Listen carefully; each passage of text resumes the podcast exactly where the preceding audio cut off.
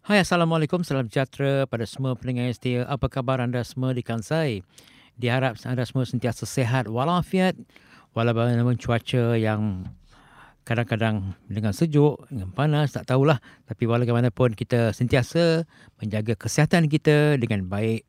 Kalau sakit tu secepat mungkin pergilah dapat rawatan di hospital. Hari ini 4 Mac bersama dengan 12 Syakban amalan kebajikan di bulan Syakban yang mulia ini dapat anda menjayakan perkara-perkara yang baik untuk mendapat faedah di bulan Syakban yang bahagia ini. Tak lupa orang ucapkan selamat hari jadi pada anda semua. Happy birthday to all of you celebrate your birthday. Always be happy and may God bless you all with long life, healthy and always be happy. And don't forget to keep smiling all the time. Well, that will be you, make you very, very happy in your happiness. Well, please enjoy our first song from our veteran singer P. Ramlee and Saloma, and song title called Assalamualaikum. Hai pendengar setia, balik kita pada topik bulan Syakban ni yang mana Syakban peluang bersihkan hati, siapkan diri berpuasa. Yang mana malam next Syakban akan tiba pada 15 Syakban ini yakni pada 8 Mac uh, termasuklah salah satu masa doa umat Islam yang mustajab diperkenankan oleh Allah Subhanahu Wa Taala. Pada bulan Syaban banyak amalan kebajikan yang diperolehi mereka mengambil kesempatan beramal bulan yang sering dijadikan persediaan menyambut Ramadan turut menjadikan bulan umat Islam berebut melakukan amal kebajikan. Apabila Syakban berhasil mendorong melaksanakan pelbagai kebajikan dengan amalan-amalan yang mengikut sunnah seperti membanyakkan berpuasa sunat, maka Ramadan yang menyusulkan dapat dilalui dengan mudah dan selesa untuk menunaikan kewajipan berpuasa. Ulama mengatakan bulan Rajab adalah bulan kesempatan untuk membersihkan diri, Syakban membersihkan hati dan Ramadan membersihkan jiwa kita. Mengenai malam nisfu Sa'ban, Imam Syafi'i menyatakan dalam kitabnya di Ummah sudah sampai kepada kami ada orang yang mengatakan sesungguhnya doa yang dimakbulkan oleh Allah pada lima malam iaitu malam Jumaat, malam hari raya Aidil Adha, malam hari raya Aidil Fitri dan malam pertama bulan Rajab dan malam 15 Syakban.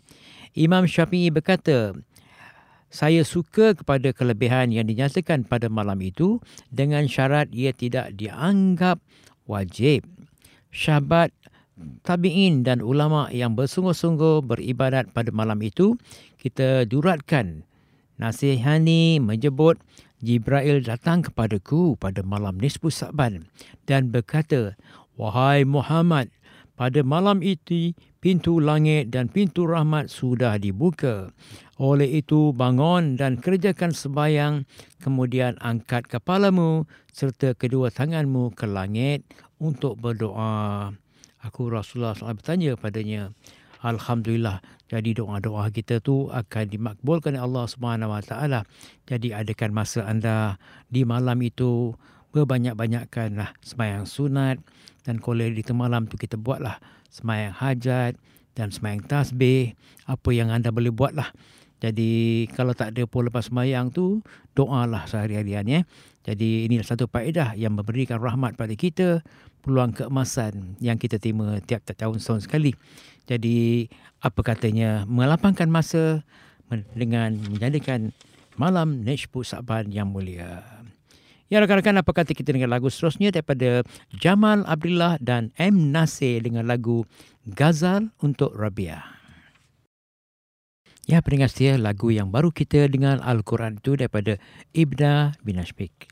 Diharap anda terhibur dengan lagu yang memberikan uh, kata kita ganjaran untuk dalam bulan Syakban ni memperbaiki lebih banyak lagi dengan membaca Quran.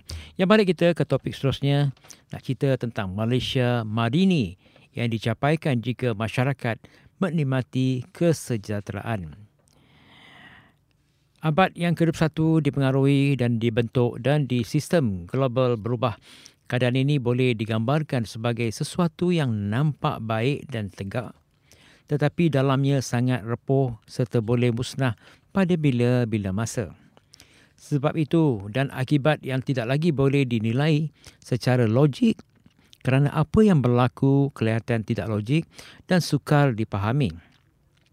Persekitaran, keadaan emosi dan hubungan sebab akibat yang berkemuncak ini dikenali sebagai rapuh, brittle dan mencemaskan answers dan berliku non-liner dan mengelirukan incompressible atau kata kita bani eh dalam mendamani persekitaran dan percabaran ini, maka Perdana Menteri Datuk Seri Anwar Ibrahim melancarkan kerangkaan dasar membangunkan negara Madini bertuju merubah Malaysia menjadi negara berasaskan enam tongkah iaitu kemampuan, kesejahteraan dan cipta, hormat, keyakinan dan insan dan juga enam tongkat ini akan mewujudkan perkisaran mampuan dan menyambungkan kepada kesejahteraan masyarakat dan negara. Kesejahteraan adalah aspek penting perlu diberi keutamaan kerana ini bukan sahaja menjadi matlamat pada peringkat individu dan masyarakat, malah antara versi negara Madini ini. Kesejahteraan bukan sekadar sejahtera, aman, selamat, tenteram di dunia dan di akhirat.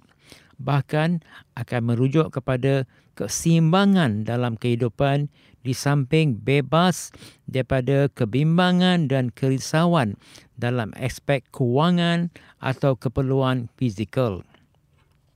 Kesejahteraan dan perspektif psikologi merujukkan kepada keadaan mental positif yang mempunyai emosi positif yang tinggi, rendah emosi negatif, tinggi kepuasan hidup dan mempunyai fungsi psikologi serta perhubungan sosial yang baik. Kajian menunjukkan kejahteraan dalam konteks psikologi mampu meningkatkan presisi kerja, penghargaan kendari kreatif, produktiviti, perhubungan berkualiti, kepuasan hidup, dan cepat sembuh daripada penyakit termasuk mampu mengurangkan risiko penyakit mental seperti kemurangan dan kebimbangan. Syabas kita ucapkan dengan apa yang dinasihatkan oleh Perdana Menteri kita. Apa kata kita dengan lagu seterusnya daripada Elite Duit Bersama KRU dengan lagu Di Pintu Syurga dan diikuti lagi pada grup Tops dengan lagu Hanya Untukmu Remix. Hai pendengar setia, balik kita pada topik entertainment hari ini. Nama cerita tentang kumpulan nasyid Malaysia UNIC. Yang kalau kita memang di Malaysia memang popular dengan lagu-lagu Gaza dan sebagainya. Eh. Tapi kumpulan uh, cuba tampil dengan kelainan walaupun menyampaikan dakwah mereka yang ngejala mempertahankan lagu-lagu nasyid dengan suntikan-suntikan dengan irama yang memberi pendengaran kepada semua pendengar-pendengar yang gembira. Kumpulan nasyid ini tidak akan patah semangat dan terus menghasilkan lagu yang memperjuangkan nasib rakyat dan juga pada rakyat-rakyat Palestin yang walaupun dengan lagu mereka berusaha menolong dengan mendapatkan apa tabung-tabung uh, dermawan kepada mereka yang telah diadakan beberapa lama yang lama. Walaupun sekarang ni mereka ada lebih kurang 50,000 pengikut, dengan adanya pengikut ini akan menambahkan lagi kesastraan dan kebanggaan pada grup UNIC ini. Alhamdulillah, kebanyakan kita kawal pandang tentang kebanyakan agama dalam dunia ini ketika ini mempunyai sejarah-sejarah kepercayaan dan juga seranan yang berbeza bagi menjelaskan erti pada sesuatu dalam agama. Itulah kita pandangkan umat Islam kita yang kita sedia maklum kita dilahirkan daripada kecil dengan agama dan dididik-didik daripada kecil lagi kita orang tua kita telah mendidik kita uh, dengan membaca mukadam eh dengan start dengan kata alif bata eh jadi sedikit demi sedikit daripada mukadam tu mungkin biasanya dalam kata umur tujuh tahun tu dah mulalah kata orang tu kita dah baca Quran. Kita dah dimulakan. Jadi bila sampai 15 tahun, katakan kita dah berazam boleh membaca Quran dan biasanya dengan adanya di Malaysia sebelum umur 10 tahun anak-anak telah dididik macam mana nak sembahyang eh jadi daripada kecil lagi ayah dan ibu berusaha membawa kalau kita pandangkan di Malaysia anak-anak daripada kecil anak lelaki ayah membawa ke masjid untuk memberi kata keyakinan pada anak melihat dengan mata sendiri macam mana ambil semayang, lepas tu pergi ke masjid, masuk semayang dan kadang-kadang kanak-kanak dia tidak benarkan ke depan, duduk belakang. Tapi ada masanya kanak-kanak lalai dengan kanak-kanak lain hingga membuat uh, hubungan yang tak bagus, yakni bising kat belakang apa. Jadi kadang-kadang mengganggu orang semayang. Ada masjid pula tak berkasih. Eh, jadi macam-macam berlaku sekarang ni. Jadi kita doakanlah. Mudah-mudahan semuanya berjaya dan kita doakan juga pada grup UNC Kumpulan Nasib Malaysia ini akan berjaya selama-lamanya. Ya, apa kata kita dengar lagu daripada grup nasyid ini? Lagu pertama, Ya Rabbi, Ya Muhammad. Dan lagu kedua daripada UNC, Hijaz, Intim dan Mastika dengan lagu Perjalanan. Sama-sama kita doakan supaya mereka berjaya. Ya, pendengar saya balik kata topik seterusnya nak cerita sedikit tentang uh, tentang nasihat kesihatan yang mana as you know uh, World Cancer Day World Cancer Day is on the 4th February. So eh, tiap tahun kita ada mengadakan sambutan Hari Kanser Sedunia disambut pada 4 Februari setiap tahun untuk meningkatkan kesedaran orang ramai mengenai kanser yang dideritai dalam pelbagai bentuk kesan cara rawatan dan pemulihan teknologi eh, merawat kanser semakin meningkat.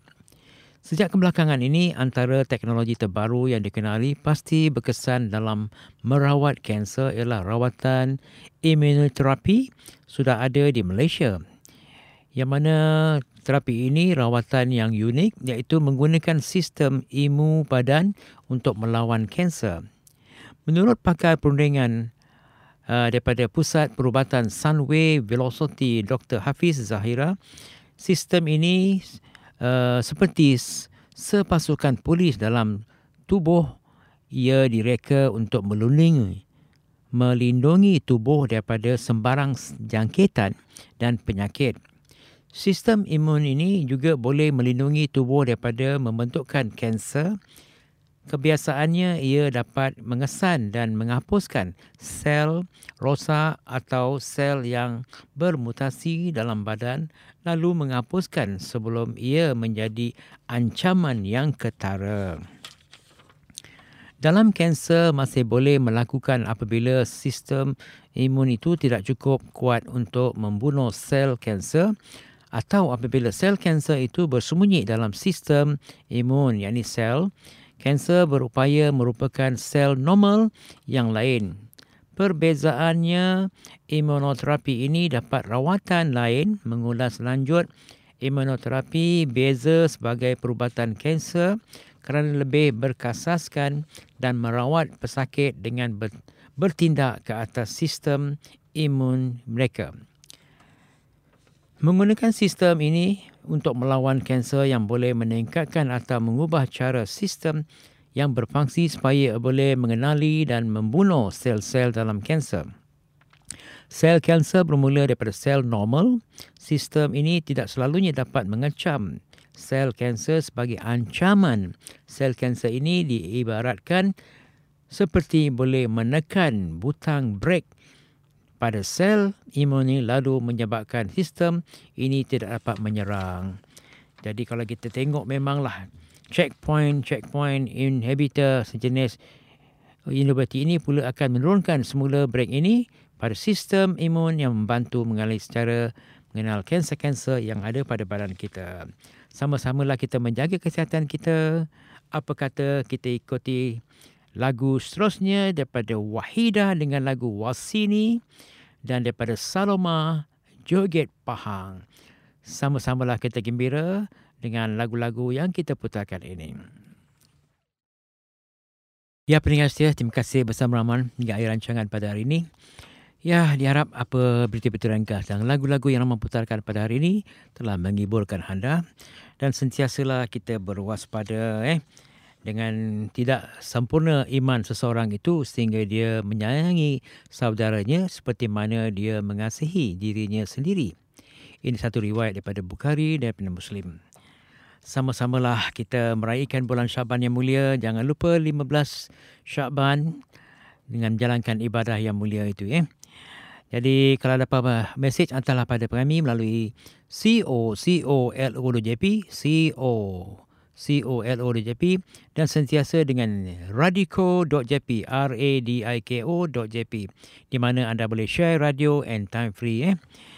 Jadi apa pun nama harap hantarlah berita jadi apa-apa permintaan anda boleh kita utaskan pada rakan-rakan yang lain. Eh. Sama-samalah kita gembira. Ya, apa kata kita dengan lagu akhir kita daripada Raihan dengan lagu Your Face is Bright dan kita bertemu lagi minggu hadapan. Bye bye.